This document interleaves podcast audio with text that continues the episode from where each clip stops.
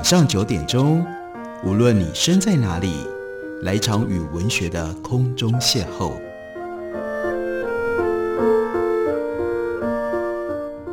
杨照谈书，邀您一同遨游文学世界，认识古今中外的经典之作。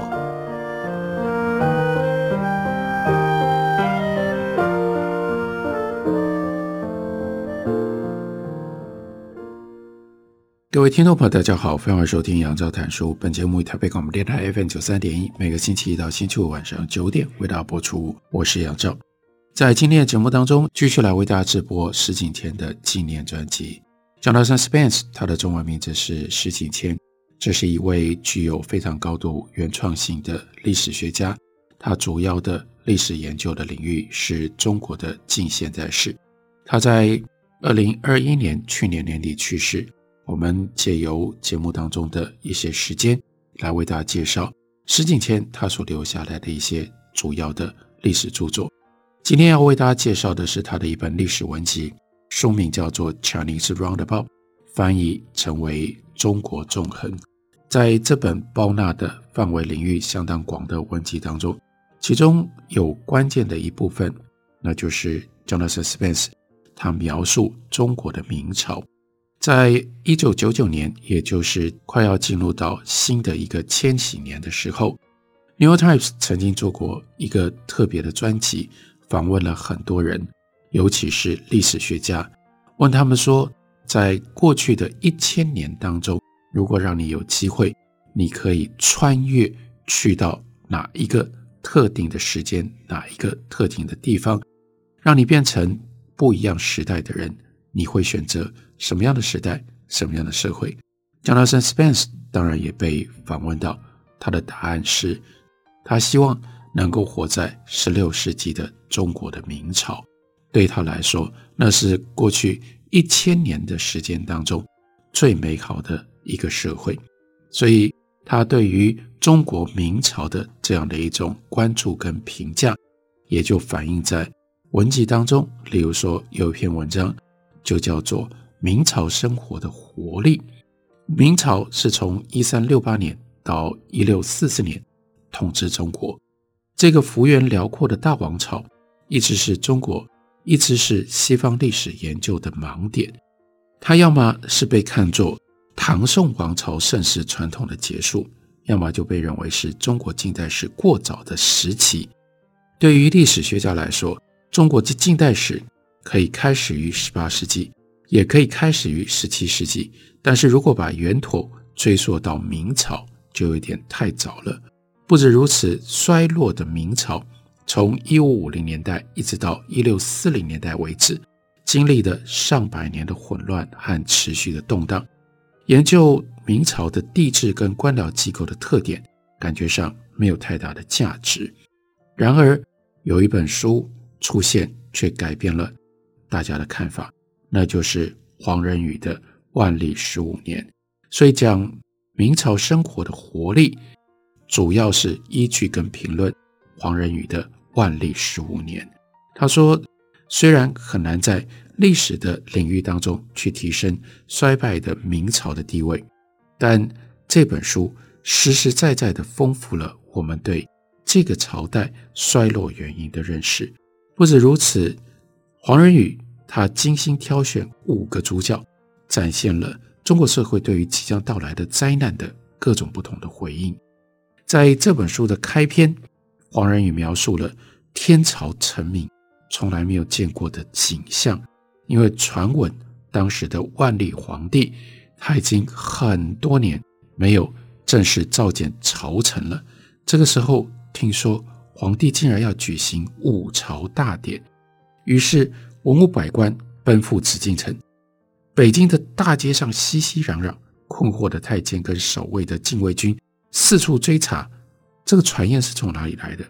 黄仁宇用娴熟的手法，为我们展示了明王朝政治生活当中的仪式和人事，把错综复杂的细节用浅显易懂的语言描绘了出来。黄仁宇他的故事结构巧妙。他故意采用了矛盾的写作手法。就长期来看，万历十五年（一五八七年），黄仁宇在书名里面就给他一个奇怪的描述，叫做 “A year of no significance”，没有重大事件，平平淡淡的一年。那这一年怎么可能能够写成一本书？有这么多的事件呢？从这些事件本身也许不是那么重要，但这些事件都为以后掀起了波澜。这是在这一年，明朝第一次听说，遥远的北部女真部落当中，有一位叫做努尔哈赤的族人正在政治上崛起。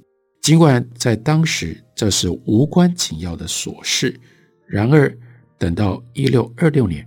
努尔哈赤去世，女真人已经征服了满洲南部大部分的地区，而努尔哈赤的后代会在一六四四年建立起清王朝，推翻了，代替了明朝。在一五八七年万历十五年，明代两位备受关注的官员相继去世，这就写在黄仁宇的书里面。一位是海瑞，他是一代清官。他猛烈地抨击贪赃枉法的官员以及敲诈勒索的地主，还有一位是戚继光，他是一代名将，他在中国的东南建立了一支英勇善战的军队，打退了倭寇的侵扰。也在这一年，黄仁宇笔下有那样一位怯懦、学究气、难以控制政局的，不过另外非常善于当和事佬。这方面人际关系上很聪明的申时行，当上了首辅大臣，也就是实质上的宰相。首辅申时行和令人难以捉摸的万历皇帝之间的关系，是这本书黄仁宇陈述的故事的主要的内容。黄仁宇对于明代政治经济有着非常深刻造诣的历史学家，专注于探索失败举措的历史意义。很多历史学家关注重大时刻，关注文献跟重大的政治的转折。然而，黄仁宇的眼光不一样，他要探索的是虚伪、无趣、老套的事物，探索阻碍皇帝跟大臣来进行统治的那一份恐惧感。从当时的政治跟法律的结构当中，黄仁宇找到了部分的答案，但更重要的答案源自于当时官员那种自然的倾向。他们反对专权的老臣和统治无力、思想古怪的皇帝，他们也反对任何新形式的权力。在这里引用了一段万历十五年当中黄仁宇写的话，他说：“多少年来，文官已经形成了一种强大的力量，强迫坐在宝座上的皇帝在处理政务的时候摒弃他个人的意志，皇帝没有办法抵御这种力量。”因为他的威权产生于百官的俯伏跪拜之中，他实际上所能够控制的很微薄。名义上他是天子，实际上他受制于廷臣。万历皇帝以他的聪明碰触到了事情的真相，明白自己要立皇太子，他喜欢的长巡这个计划不能够成功，他就感觉到心灰意冷。对这个操纵朝政的官僚集团日益的疏远，他采取了长期代工的消极对抗。这是黄仁宇在万历十五年当中提出来非常精彩的历史解释，因为很少人能够想象，在明朝的政治上发生什么事情，出现了一个罢工的皇帝。那 Jonathan Spence 就继续说，跟这个主题相应的。黄仁宇推出了他第五个，也是最后的一个案例，那是李治。在黄仁宇的笔下，李治是一个意气消沉、缺乏影响的马丁·路德。他努力去实践儒家士人的良心，然而他身处在这个什么样的社会里啊？强大的政治跟宗主的观念，强迫个体必须要维持集体的观念。马丁·路德他把阅读圣经的权利还给每一个人，理解圣经，去从圣经得到神圣的讯息。依照马丁路德的看法，这是每一个人的责任，当然也是每一个人的权利。用这种方式就可以跳过教会对于基督教宗教真理的垄断。理智在这上面像马丁路德，他也主张良心是个人的，应该由个人来决定，同时应该由个人来实践。然而，李治他就活在明朝这样高度集体性的社会当中，他才华洋溢。性情暴躁，经历了悲惨的个人生活，官场失意，所以写了很多的书。在黄仁宇的笔下，这是一个悲伤的故事。黄仁宇写道：“李治的不幸就在于在哪里？活太久了。李治如果在一五八七年，也就是这本书所描述的万历十五年，那是他剃度为僧的前一年，他就离开人世，那。”就对了，但是李治却活到了一六零二年。正是在这一点上，一般研究明朝丰富而且微妙的内容的学者会提出反对，认为黄仁宇过于把重点放在失败跟无用的内容上。他们会理所当然地问：李治在生活上所产生的问题，真的能够被纳入黄仁宇的解释模式当中吗？李治生于一五二七年。他的一生是一段不同寻常的传奇。他的祖上是泉州的巨商，叛依了伊斯兰教。那李治自己是一个极度个人主义的儒家学者，而且深受佛教思想的影响。他的故事反映了明朝不同的侧面。这个经济跟社会极度活跃的朝代当中，充满了敏锐和激昂的思想的争辩。在一九三零年代，李治和当时耶稣会传教士利玛窦的通信，曾经引起德国史学家弗兰格他的注意。一九六零年代，中国的马克思主义历史学家开始研究李治，因为李治对于传统儒家的尖锐的批评，可以用来解释官僚地主阶级价值观的空洞。一九七零年代，美国的历史学家开始研究李治的哲学著作，还有他的主观性的讨论。一九八零年，陈学林出版了《当代中国史学中的李治》，翻译跟评论了中国大陆李治研究的现状。后面还有 Billetter 的新书，那是在英语世界里最完整的理智的研究。对比对照他们的研究，那黄仁宇的论断跟他们的研究有些什么样差距呢？我们休息一会儿，等我回来继续告诉大家。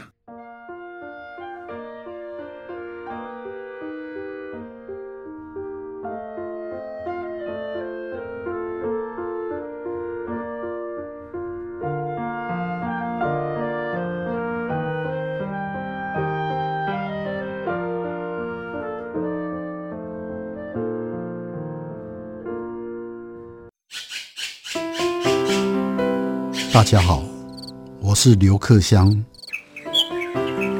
亲近自己的城市，找回城市的温暖。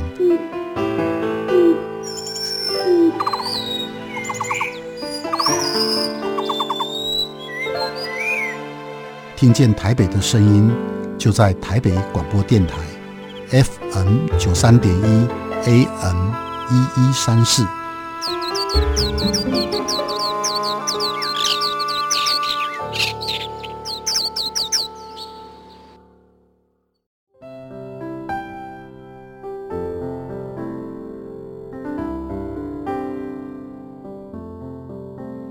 听见台北的声音，拥有颗热情的心，有爱与梦想的电台，台北广播 FN 九三点一。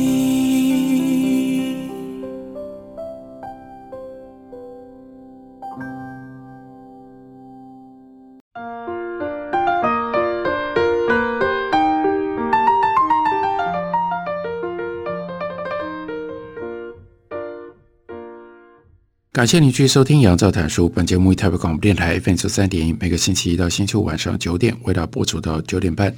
今天继续为大家直播石景谦纪念专辑，为大家介绍的是石景谦的文集《中国中横》，其中收录了一篇石景谦所写的书评论文。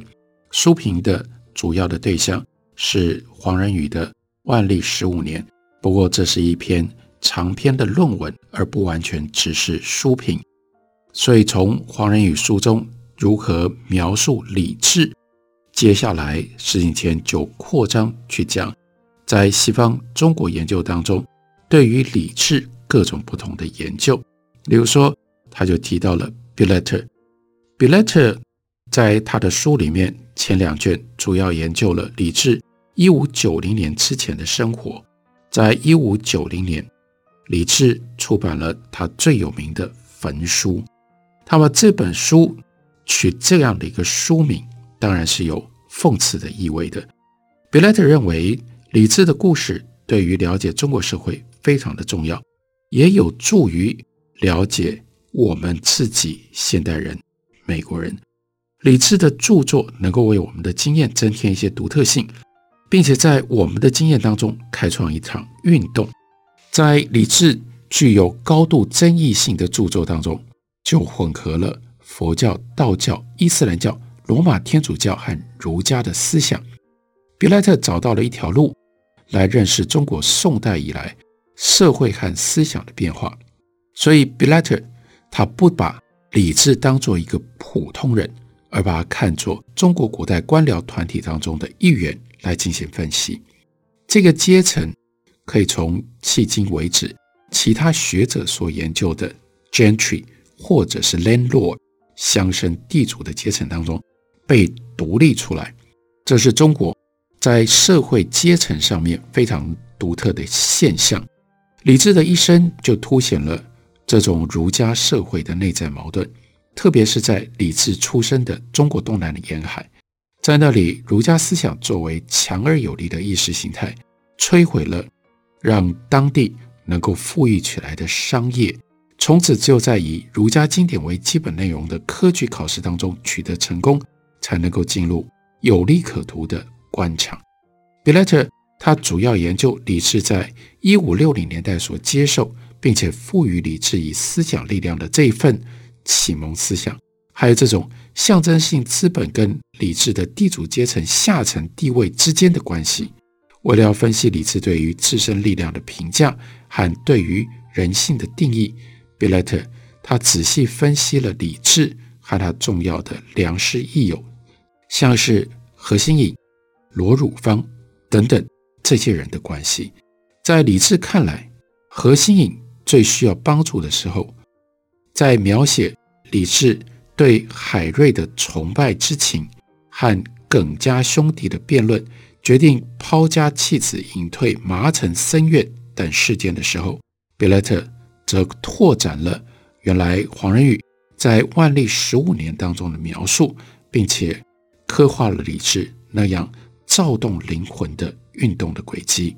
最终，这个灵魂发出了不要依赖任何人的这样的一份誓言，并且试图在被虚伪玷污了的世界当中去寻找一片属于自己的净土。比莱特关于李治的著作，基于大量的。一手材料，还有最新发掘的资料，而且呢，他还对于礼制的作品从中文大量的翻译成为英文。比莱特他的评论说，一定要把作者礼制同时当作读者礼制，看作一个被他人的话跟自己的回答所困扰困惑的一个人。在一封写给朋友的书信当中，礼制说。凡人作文都是从外攻到里面去，我写文章是倒过来，从里面打出来。救他城池，使他粮草，统帅他兵马，直冲横撞，搞得他粉碎，故不费一毫力量而自然有余。这是他自述。当地官绅参合礼制妖言惑众，使得李治被捕入狱。并且在一六零二年，他在狱中自杀。比莱特认为，这主要是礼制对于自我的分析能力非常的自负，并且坚持批判官场错误的幻象。比莱特引用的另一篇文章当中，李治生动地描述作为作者而不是读者的一种痛苦。他说，在世间真的能够写文章的人，都不是刻意为了要写文章而写文章，那是因为胸中有如许无状可怪之事。喉间有如许吐而不敢吐之物，其口头又时时有许多欲语而莫可以告语之处，蓄积积久，誓不能遏，是因为实在已经累积压抑了太多想说的话、想说的意念，所以呢，一旦说了，就变成像是决体一样，尽情表达欣喜之情，宣泄宣泄他的激情。高声呼喊，泪流满面，泣不成声呢。这就是李治在中国的历史上非常独特的一种充满了激情的文人的形象。李治的作品表现出来的真实的感情，在其他一些中国早期的文学作品当中也有体现。比莱特也特别提到，李治呢读很多的书，主要是面向很广，他也读《水浒传》，他也读《西厢记》。中国历代文学批评家公认的这种浪漫主义的情怀，在汤显祖的《牡丹亭》里面达到了巅峰。汤显祖跟李治是同一个时代，汤显祖出生于一五五零年，只比李治稍微晚一点。汤显祖呢，家境殷实，而且开头的时候看起来好像前途光明，可是他到后来却致力于戏曲的写作。和李治一样，汤显祖深受罗汝芳的影响，在写作当中去追求表达生活的真情实感。